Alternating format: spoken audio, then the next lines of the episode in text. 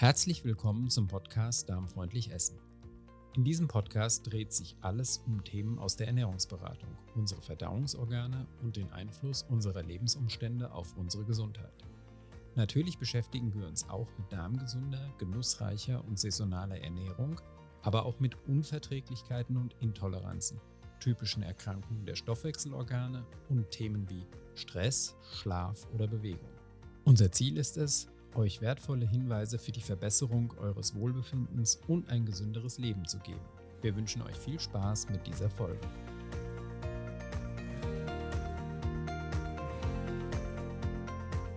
Ja, ich begrüße dich herzlich zu Folge 37 meines Podcasts. Ich freue mich, dass du wieder eingeschaltet hast.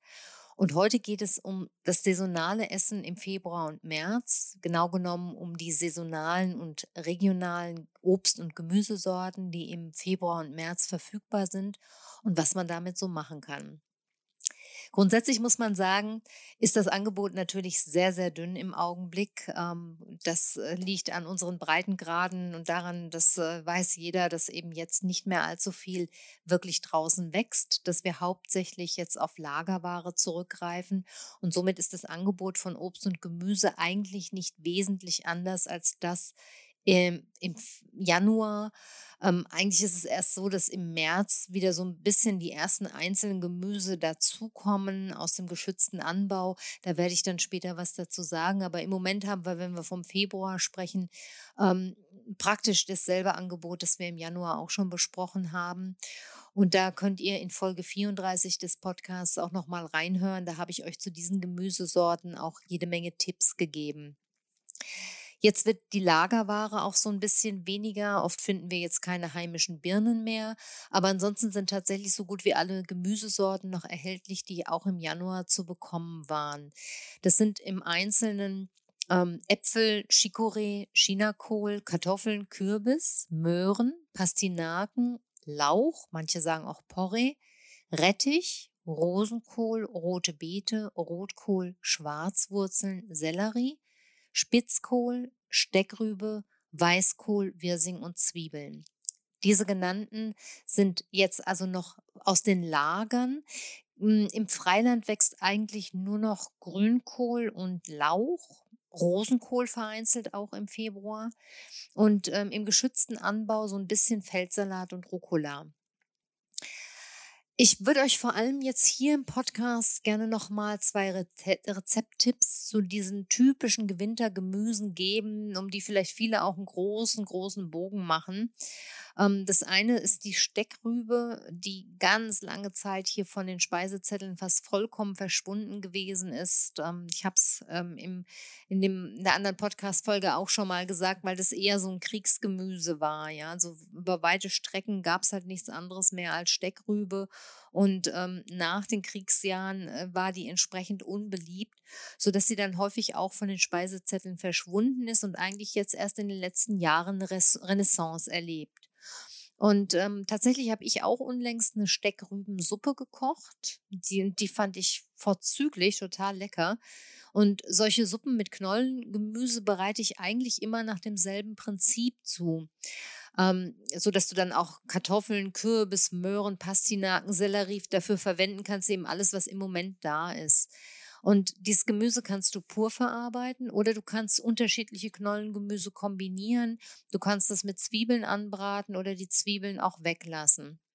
Für das Rezept, über das ich gerade sprechen möchte, ähm, habe ich Steckrübe, Kartoffel und Möhre kombiniert. Und für so ein bisschen aromatische Süße habe ich anstelle von Zucker, weil es in vielen Rezepten für Steckrübensuppe Zucker in der Zutatenliste gibt, habe ich einen Apfel mitgekocht. Und wie gesagt, nach dem Prinzip kannst du jedes andere Knollengemüse auch gut zubereiten. Ähm, vielleicht noch mal zu den Mengen. Ich hatte so in etwa 200 Gramm Steckrübe und 100 Gramm Kartoffeln, also das Verhältnis 2 zu 1 und habe dazu eine mittelgroße Möhre und einen mittelgroßen Apfel äh, hinzugefügt. Ich denke aber, dass man mit diesen Mengenangaben auch super variieren kann. Da kann man nicht viel falsch machen. Man kann einfach dann ein Verhältnis finden, das den persönlichen Geschmack am besten trifft. Gemüse und Apfel habe ich geschält, in mundgerechte Stücke geschnitten dann habe ich eine Zwiebel geschält und fein gewürfelt, die Zwiebel in ein bisschen Ghee, also Butterschmalz, angebraten und dann das Gemüse dazu gegeben. Dann habe ich das Ganze mit kochend heißem Wasser aufgeschüttet. Ja, so ungefähr von der Mengenangabe her, bis das Gemüse so in etwa doppelt in doppelter Höhe bedeckt gewesen ist und äh, habe mit Gemüsebrühe gewürzt. Wenn man gesund kochen will, dann sollte man bei der Gemüsebrühe immer darauf achten, dass sie weder Hefe noch Zucker enthält. Und äh, genau, diese, mit dieser Gemüsebrühe habe ich das Ganze gewürzt, habe dann das Wasser nochmal richtig aufgekocht und dann mit Deckel eine halbe Stunde auf kleiner Flamme das Ganze köcheln gelassen. Danach habe ich die Suppe püriert und auch wirklich darauf geachtet, dass das alles sehr gut püriert ist und ich keine Stücke mehr in der Suppe habe. Mancher mag das. Ich persönlich mag das gerade bei den Knollengemüsen nicht so irre gerne. Ähm, also habe ich äh, ganz fein püriert. Und jetzt kann man die Suppe abschmecken. Entweder einfach mit Salz und Pfeffer oder man kann ein bisschen Sahne oder Sauerrahm dazugeben. Ähm, viele Rezepte mit Steckrüben kombinieren ganz deftig Speck oder Räucherschinken. Das wäre jetzt nichts für die gesunde Küche, aber ich könnte mir vorstellen, dass die Suppe deshalb auch ganz gut mit Räuchertofu oder mit Croutons schmeckt, die man so ein bisschen herzhaft anbrät.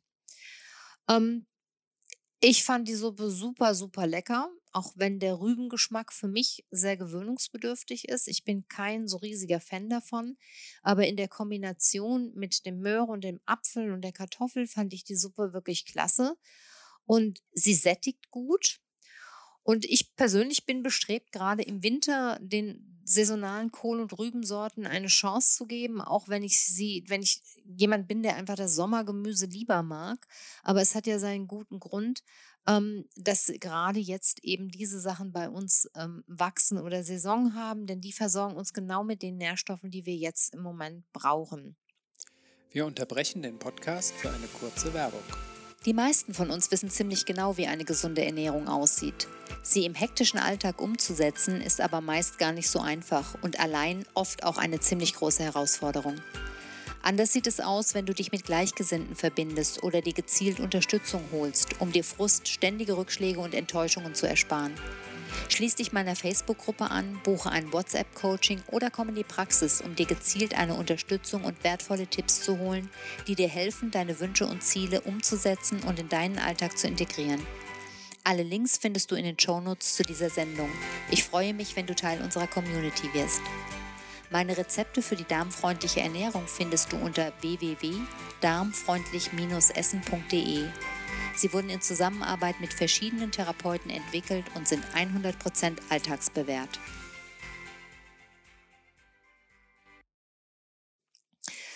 Ein zweites äh, Gemüse, das auch immer noch gut zu bekommen ist in Lagerware, ist der Chinakohl.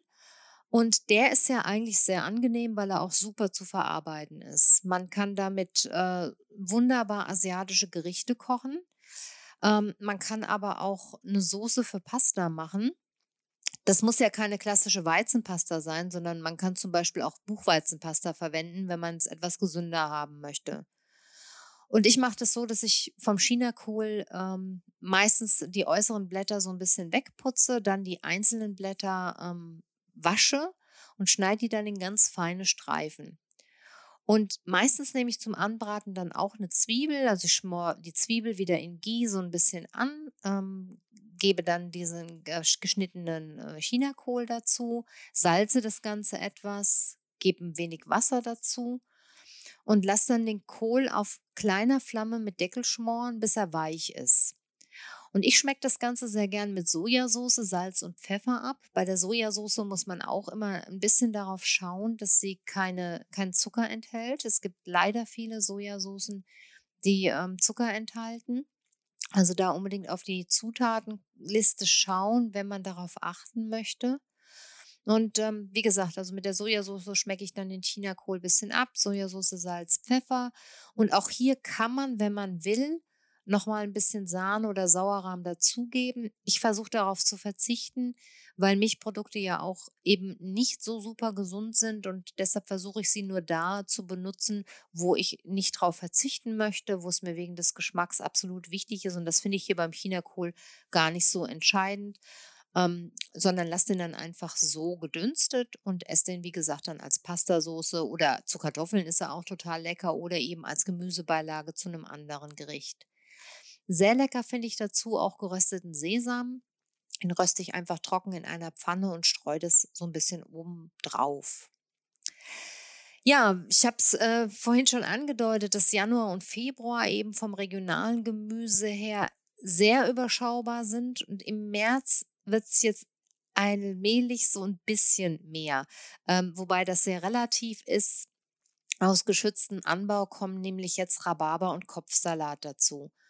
Und äh, tatsächlich habe ich ähm, auch jetzt, ähm, das war sogar schon Ende Januar, ähm, einen Kopfsalate in Bioqualität aus Deutschland bekommen. Also auch da kann man äh, schon früher Glück haben, dass eben aus den Gewächshäusern ähm, schöne Kopfsalate jetzt schon da sind.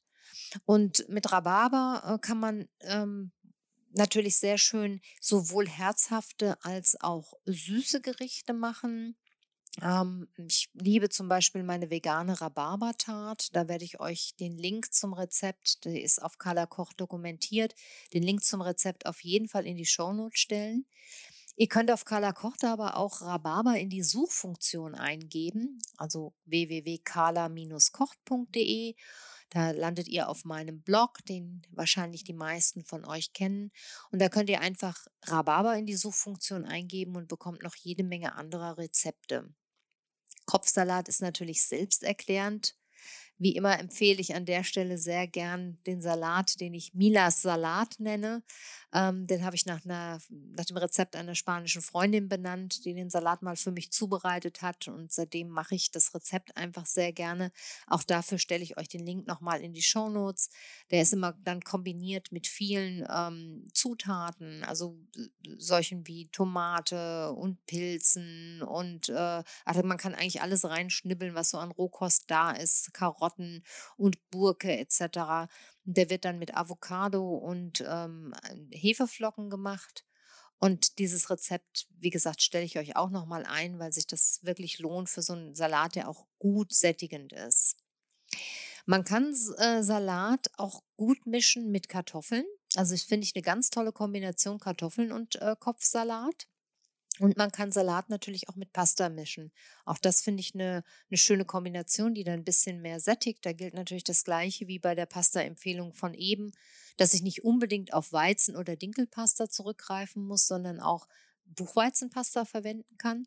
Und wenn man das Ganze dann schön ähm, anmacht und würzt, also mit einem leckeren Öl, sei es jetzt Olivenöl oder Kürbiskernöl und schön abschmeckt mit Salz, Pfeffer und einem leckeren Essig, gerne Apfelessig, dann ähm, hat man da wirklich einen sehr, sehr leckeren ähm, Salat, der auch durch die Kartoffeln dann gut sättigt. Ja, ihr merkt es schon, passend zum dürftigen Angebot äh, im Februar und März ist auch diese Podcast-Folge nicht allzu lang geworden. Aber ich hoffe, ich konnte euch wenigstens Lust machen auf die Steckrübe oder den Chinakohl. Oder ihr nutzt eben, wie gesagt, die Suchfunktion bei Carla Kocht und holt euch äh, darüber nochmal Rezeptideen zu den ein oder anderen Gemüsesorten. Und ich, wie immer gilt, dass ich euch gerne Mut machen möchte, diese regionalen, saisonalen Gemüsesorten zu testen. Ich habe es ja vorhin schon gesagt, auch ich bin nicht unbedingt ein Fan davon, aber wenn ich es dann mal ausprobiere, dann bin ich dann doch wieder erstaunt, äh, dass es gar nicht so schlecht schmeckt, wie ich mir das in meinem Kopf vorgestellt habe. Andere wiederum lieben ja Grünkohl, Wirsing etc. Da scheiden sich die Geister. Also für diejenigen, die im Moment in den Gemüsesorten schwelgen, ähm, die sie ohnehin lieben, ist das natürlich ein Eldorado und sie können das noch eine ganze Weile genießen. Und alle anderen bitte Mut, ähm, das auszuprobieren.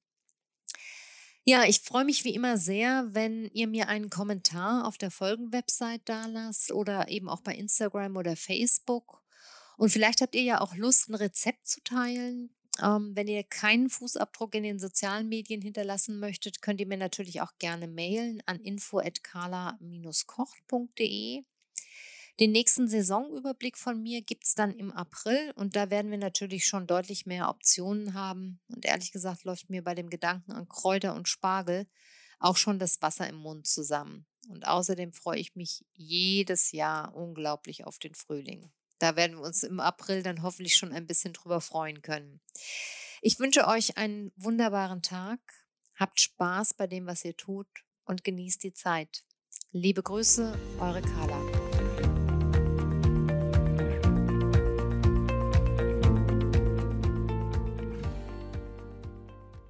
Das war eine Folge des Podcasts Darmfreundlich Essen.